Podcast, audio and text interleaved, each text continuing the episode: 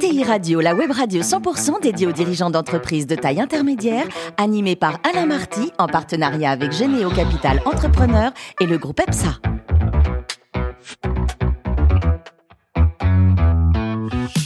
Bonjour à toutes et à tous, bienvenue à bord de ETI Radio. Vous êtes plus de 43 000 dirigeants d'entreprise abonnés à nos podcasts et on vous remercie d'être toujours plus nombreux à nous écouter chaque semaine. Vous pouvez bien sûr réagir sur les réseaux sociaux, notre compte Twitter, ETI Radio, Thierry Dubas, TV à mes côtés. Pour co-animer cette émission, François Picard, le directeur associé de Généo Capital Entrepreneur. Bonjour François. Bonjour. Et Antoine Villepillière, associé du groupe EPSA. Bonjour Antoine. Bonjour Alain. Alors aujourd'hui, on a le grand plaisir de recevoir Jacques Rivoal, qui est président du Rugby World Cup France 2023. Bonjour Jacques. Bonjour. Alors, vous êtes né en 1958 à Issy-les-Moulineaux, Normal Sup, la Sorbonne, Sciences Po, et votre premier job, c'était vendeur chez Renault. Racontez-nous. Bah, c'est le hasard des, des, rencontres. En fait, je voulais euh, travailler dans les ressources humaines et j'avais ciblé à l'époque les, les, grands groupes industriels, dont Renault. Et donc, j'allais être embauché dans les ressources humaines chez Renault. J'étais très content. Et puis, finalement, mon contrat n'arrivait pas. Donc, je me suis manifesté. Puis, on m'a dit, finalement, euh, il y a un changement de programme parce qu'il y a eu des grandes grèves assez dures à l'époque. C'était il y a quelques années, bien sûr. C'était il y a plus de 40 ans. Il y avait des grèves encore très, très dures. Et donc, la direction de Renault à l'époque s'est dit, c'est pas le moment d'embaucher des jeunes cadres. Vaut mieux dans les, dans la fonction RH avoir plutôt des des, vieux routiers qui, qui, connaissent les relations sociales. Mais par contre, votre profil nous intéresse, on vous prend et vous choisissez le, la fonction dans laquelle vous, euh, vous voulez euh, intégrer ce groupe. J'ai trouvé ça quand même super comme, euh, comme démarche. On m'a dit par contre, mais vous faut répondre tout de suite parce que le contrat a, a traîné, donc vous n'avez pas tellement de temps. Alors c'est soit les finances, soit les achats, soit la production, soit le commerce. Vente, ouais. Et j'ai dit bah tiens le commerce pourquoi pas. Et c'est comme ça. commencé comme mais en concession Renault? Voilà et c'est comme ça le, le, le parcours après qu'offrait le groupe Renault à l'époque. Je sais pas si ça continue aux jeunes cadres dans, dans, la fonction commerciale, c'était de commencer par sur le terrain, comme dans beaucoup d'entreprises, hein, d'aller vendre des voitures. Donc je me suis retrouvé dans un stage euh, le lendemain de, de l'entretien de recrutement là. De, après Sciences Po, la direct le stage. Voilà, de après donc le, le, choc culturel entre Normal Sup, Sciences Po et la vente de voitures. En plus, c'était à la succursale du de Mantes-la-Jolie au Val-Fouré. Donc euh, c'était vraiment un vrai vrai choc culturel. Mais c'est quelque chose que j'ai trouvé fantastique. J'ai fait ça quand même pendant un an. Et à l'époque, c'était on, on allait, on allait ce qu'on appelle tirer les sonnettes. Hein, on prospectait, on allait taper aux portes des gens pour leur dire voilà, maison Renault, est-ce que vous êtes intéressé pour acheter nos belles voitures? Alors parfois on se prenait la porte sur la, sur la figure, donc fallait quand même un peu argumenter pour arriver à vendre des voitures. Et, et quand la première fois vous arrivez à vendre une voiture, Alors, ça, à signer génial, un bon de commande. Ouais. Je m'en souviens encore. C'est une émotion très forte. Alors, toujours chez Renault, mais c'était un peu plus tard, hein, vous avez dirigé le, le G4. Hein, ce sont les quatre grands pays européens, Jacques? Voilà, c'est ça. Alors après, j'ai fait, j'ai eu la chance d'avoir un beau parcours. L'entreprise était fantastique parce qu'elle offrait des perspectives d'évolution. Tous les deux, trois ans, vous, vous changiez de, de, de responsabilité. Le siège, le terrain, le marketing, les ventes. Je suis allé en Allemagne pendant, pendant longtemps. J'étais dix ans patron de Renault en Allemagne. Et après, effectivement, mon dernier poste chez Renault, c'était que j'étais patron d'une partie de l'Europe, là, les quatre grands pays européens.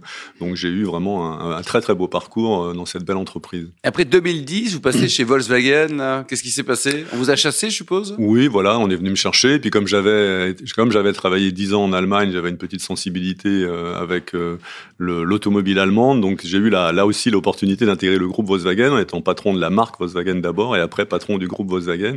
Donc ça, ça a été aussi une, une autre belle expérience parce que j'avais connu l'Allemagne mmh. en étant patron d'une filiale euh, française, groupe français en Allemagne, et après j'ai connu l'Allemagne en étant patron d'une filiale allemande en France. Et là, au cœur de vraiment euh, Volkswagen pour l'Allemagne, c'est comme euh, je sais pas EDF ou la SNCF pour la France. quoi. C'est l'entreprise euh, par définition emblématique du pays, et donc ça, ça a été une expérience aussi euh, fantastique. Quelles sont les grandes différences, Jacques, entre le management à l'allemande et le management à la française? Vous avez oh, trois heures. Vous avez alors là, il y en a plein, plein, plein. C'est complètement différent. En fait, tout ce que tout ce qui marche en France, c'est faut faire l'inverse en Allemagne. En donc donc faut faire très attention quand vous arrivez. Et d'ailleurs moi je c'est l'enseignement que j'en tire. Je dis il faut former les gens que vous envoyez euh, à l'expatriation parce qu'en fait c'est valable pour l'Allemagne mais c'est valable pour tous les autres pays. Il y a vraiment des codes culturels qu'il faut comprendre, euh, décortiquer pour pas faire d'erreurs, pour pas faire d'erreurs euh, évidentes en termes de management. Par exemple, je sais qu'en prendre un exemple en France on, on, valorise beaucoup la mobilité fonctionnelle. On Absolument. dit pour faire carrière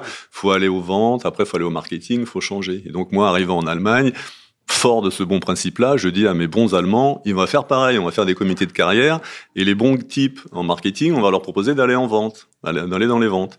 Et là, on commence à faire ça, et il y a un type qui vient nous voir, mais il dit, moi j'étais excellent dans les ventes, vous me demandez d'aller au marketing qu'est-ce que j'ai fait de mal C'est une punition. Le gars, c'était une punition parce que pour lui, les carrières allemandes, elles sont verticales. On remplace son chef. Bon, voilà. Donc ça, c'est les trucs qu'il faut, apprendre avant d'y aller. Quoi. Alors depuis 2018, euh, vous avez rejoint cette Coupe du Monde de rugby là qui va se dérouler en France en, 2023. Déjà, comment c'est structuré? C'est un GIE C'est quoi la structure Alors c'est exact. Alors c'est une structure euh, qui a la forme d'un GIP, donc c'est un groupement d'intérêt public avec deux. Euh, alors c'est pas des actionnaires puisque c'est des membres fondateurs. Donc euh, il y en a trois en fait. Il y a l'État. Euh, la Fédération française de rugby et le Comité national olympique et sportif français. Voilà, c'est les, actionnaires en quelque sorte de ce GIP euh, qui était en fait la, la forme juridique du comité d'organisation. Alors 2023, le rugby, 2024, les Jeux olympiques. On va rester sur 2023. Quels sont les grands enjeux pour la France? Bah, les enjeux, c'est de réussir une superbe euh, fête populaire. Mmh. Voilà, donc euh, c'est fantastique d'avoir la, la, possibilité d'organiser dans son pays euh, une Coupe du Monde. Euh, c'est quelque chose qui arrive, euh, qui est arrivé en 2007, qui arrivera peut-être maintenant dans 20, 30 ans. Enfin, ça arrive pas souvent dans dans, dans une vie professionnelle. Et donc c'est quelque chose de, de, de magique, donc qui se présente très très bien. Parce que sur un plan économique, on a déjà vendu pratiquement, enfin on a vendu tous les billets plus d'un an, d'un an avant, avant l'événement. En fait, le, la, la ferveur populaire est déjà. Vous avez des doubles billets comme au foot ou alors c'est euh, non, on avait réfléchi à dire on pourrait faire comme à Roland Garros, c'est-à-dire euh, à la mi-temps faire sortir les spectateurs.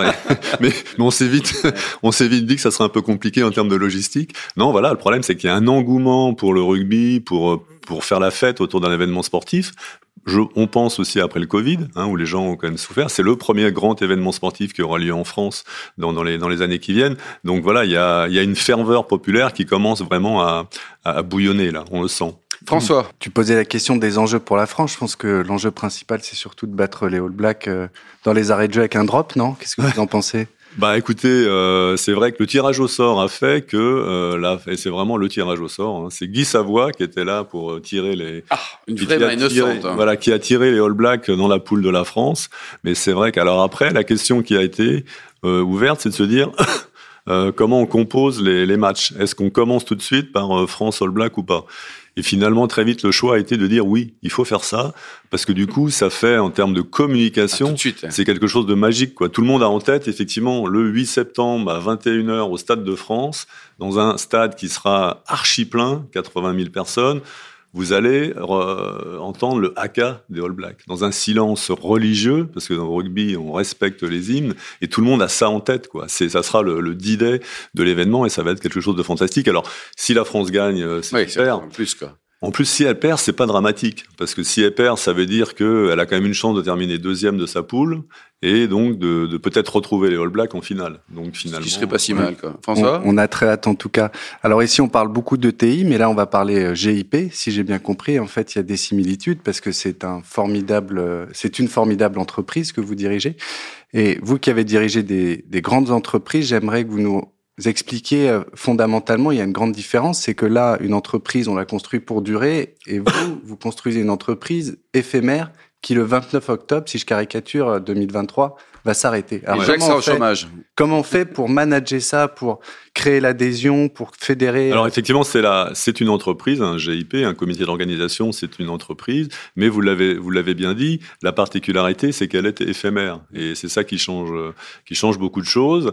Euh, bah déjà, les, les, les, gens, enfin les collaborateurs souvent qui rejoignent ce projet-là, c'est souvent des gens qui font carrière dans euh, dans l'éphémère finalement, qui font carrière dans le grand événement sportif.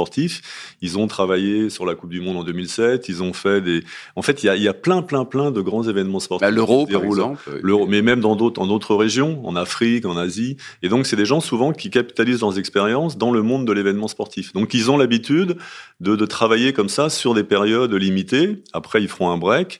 Puis après, ils rebondiront sur un autre, un autre grand, grand événement sportif. Voilà. Mais sinon, c'est une entreprise. Euh, alors, l'autre particularité, c'est que Bon, dans l'automobile, si euh, le produit que vous deviez sortir, il n'était pas prêt, bon, à la limite, vous pouviez dire, euh, je le repousse. Quoi. Hein, je sais que c'est arrivé, arrivé, souvent, malheureusement. bon, et ça arrive parfois aussi. Hein, voilà. Là, là, dans l'événement, dans la dans l'organisation de Coupe du Monde, vous pouvez pas. Le 8 septembre 2023 à 21h, ça doit démarrer, quoi. Alors, il y a eu parfois un match euh, récemment. Il y a eu un, un, mauvais exemple où le match, on avait retardé le début du match de, de, quelques minutes, mais mais quand même, voilà, vous êtes donc il y a une contrainte, une pression sur la l'événement. Zéro défaut. Effectivement, zéro défaut. Le 8 septembre, tout doit être prêt. Antoine. Alors ma première question, euh, on, en parlait tout à l'heure. Le, vous avez une passion pour le pour le rugby. Euh, j'ai cru comprendre qu'elle remontait à un certain temps. Euh, est-ce qu'il y a des spécificités dans le fait que c'est une Coupe du Monde de rugby en termes d'organisation? Est-ce que tous les grands événements sportifs s'organisent de la même manière? Ou est-ce que parce que c'est du rugby, ben, ça ou ça c'est différent? Alors, il, y a probablement euh, des, des, choses qui sont assez standards. Quoi. Il, y a des, il, y a des, il y a des problématiques euh, standards. On a des, des, gens, encore une fois, sur les compétences de la billetterie, du sponsoring. La sécurité aussi. La sécurité, voilà, ces compétences-là, elles sont un peu transverses au, à toutes les, les, les compétitions. Euh, la particularité du rugby, c'est que nous, on a quand même une compétition qui est très euh, décentralisée, déconcentrée en fait, hein, par rapport à d'autres grands événements sportifs ou par rapport au suivant, par exemple, qui arrivera avec les Jeux Olympiques de 2024. Nous, c'est pas vraiment un événement, c'est pas un événement parisien, c'est un événement qui se déroulera dans les neuf villes hautes. Et donc, on veut vraiment mettre en avant ça. Le rugby, en plus, c'est un sport de, terroir, de village, et on veut mettre en avant dans la réalisation de l'événement, euh, voilà, la richesse de nos territoires, de nos terroirs. On veut promouvoir la gastronomie locale, on veut promouvoir les, cultures régionales. Et ça, c'est effectivement, je pense, une dimension spécifique au, au rugby. Et puis j'ai une deuxième question qui est, qui est, plus liée, à, qui est plus liée à l'actualité. Euh, j'ai vu passer que c'était l'Arabie Saoudite qui allait organiser les, les Jeux d'hiver asiatiques. Euh, on sait qu'il y a aussi dans tous les dîners, dans toutes les mairies en ce moment, le jeu du boycottera, boycottera pas euh, la, la, la, Coupe du Monde au, au Qatar. Vous, en tant qu'organisateur d'un événement à venir, est-ce que vous regardez ça attentivement en vous disant on va faire plus sobre, on va faire un peu différent, on va ajuster ci ou ça? Oui, oui, c'était vraiment une dimension qu'on a pris très très en amont parce qu'en fait, on se dit, on n'est pas uniquement là pour euh, remplir les stades et accueillir les, les, spectateurs et les, les, joueurs étrangers, etc. Mais il faut aussi, comme toutes les entreprises, il faut qu'on réfléchisse sur notre raison d'être, sur le sens, sur comment finalement on va on va prendre en compte les problématiques de la société du moment. Donc, euh, on a travaillé beaucoup là-dessus euh, pour dire finalement c'est quoi notre raison d'être. donc, moi, je la résume comme ça. En fait, on est là, ce que je dis à, mes équipes, on est là pour fabriquer de l'émotion sportive. Mmh. Donc, c'est quand même, c'est quand même une belle mission, hein, faire en sorte que les gens se souviennent tout le monde se souvient de où il était le jour de la finale de, de 98. en 98, voilà, c'est ça qu'on vive les grandes émotions. Moi, ma, ma, ma plus grande émotion, c'est euh, le haka des, des Blacks face à l'équipe de France euh, qui s'était qui avait au bleu, blanc, rouge et qui s'approchait, qui s'avançait, et on pensait qu'ils allaient, ils allaient même se, se, se, battre sur le terrain. Il y avait une émotion très très forte. Donc tout le monde a ça. Donc c'est ça notre mission, c'est de fabriquer ça. Mais en même temps, faut faire ça, bon, en, en remplissant les stades, mais en étant socialement responsable. Donc on adresse effectivement tout cette problématique du, euh, de l'environnement, euh, ce qui est pas facile parce que un grand événement sportif, on va faire venir des gens, on va avoir 600 000 visiteurs étrangers. 600 000 ils vont venir consommer, dormir. Ils vont euh, venir en avion, en, voilà, ils vont pas venir tous avec des moyens de transport qui à vélo. donc on est, on, on, on, a, on a, qu'on a chiffré notre bilan carbone. Aujourd'hui, on considère que notre, on va dépenser ou consommer ou investir 300 000 tonnes de, de, CO2. Donc on a chiffré à 5 euros la tonne, ça fait 1,5 million déjà. Donc nous, il faut qu'on donc on s'est engagé à réinvestir. Alors on est en train de définir le curseur exact. Une partie de ces 1,5 million déjà dans des actions qui permettront de neutraliser finalement le, le rejet de CO2. Donc ça, on a plein d'autres micro micro actions pour effectivement euh, faire en sorte que l'événement soit le plus propre et, et responsable possible. Jacques, vous nous rappelez les neuf villes concernées par l'événement? Alors il y a Saint-Denis, après il y a Lille, il y a Nantes, il y a Toulouse, Bordeaux, Marseille et Nice, Saint-Étienne et Lyon. Et donc là, vous êtes sur ETI euh, e Radio. Qu'est-ce que vous dites aux patrons d'ETI euh, On peut faire des choses en B2B, on peut faire de ah. l'hospitalité, on peut. Je, leur dis. des euh, partenaires, qu'est-ce qu'il y a Voilà, je leur dis, vous allez. On, est en train de vous préparer une fête qui va être exceptionnelle. Euh, alors, on a vendu les billets, mais on a encore ce qu'on appelle les hospitalités à vendre. Hein, donc, c'est c'est en fait les packages qui permettent d'inviter vos clients. Notez François et Antoine. Hein. Dans, dans, dans, des dans des loges, dans des conditions sympathiques où il y a un bon un bon un, un, bon repas, un cocktail, etc. Et dans des conditions privilégiées. Donc là, il y a encore des possibilités de d'acheter des, des packages. Donc allez-y. Et pour revenir également les partenaires internationaux parce que c'est un événement qui est mondial, comme on dit. Voilà. Et les billets, ça va de combien à combien au niveau des sous? Bah, on, on a voulu, simple, hein, Jacques. On a voulu faire un événement euh, accessible et on a on a vendu des billets qui étaient à partir de 10 euros. 10 euros. Bon. Et pour terminer, donc, euh, qui va la gagner cette Coupe du Monde? Qui va la gagner? Oui, c'est ma question. Bah, ça, moi, je suis responsable de l'organisation, je suis pas responsable du sportif. Ah, c'est bon, c'est pas encore décidé qui va gagner? Non, on n'a pas, on n'a pas encore décidé. Voilà, on y réfléchit. En tout cas, on souhaite le meilleur du monde. Il y a quand même un gros boulot, et puis euh, il, y a, il y a de beaux événements en France, comme Albertville par exemple, qui s'était bien déroulé aussi. Donc il n'y a, a, pas de raison. C'est un super formidable challenge. Ça sera à quelle heure le premier match, vous dites? Bah, le 8 septembre à 21h. Merci beaucoup, Jacques. Merci également à vous, Antoine et François. Fin de ce numéro de ETI Radio. Allez-y, hein, faut prendre euh, maxi, plein de maquets de packages pour dans les neuf villes françaises. Retrouvez tous nos podcasts sur notre site et suivez notre actualité sur nos comptes Twitter, LinkedIn aussi. On se retrouve mardi prochain à 14h précise pour une nouvelle émission. L'invité de la semaine de ETI Radio, une production b2b radio.tv en partenariat avec Généo Capital Entrepreneur et le groupe EPSA.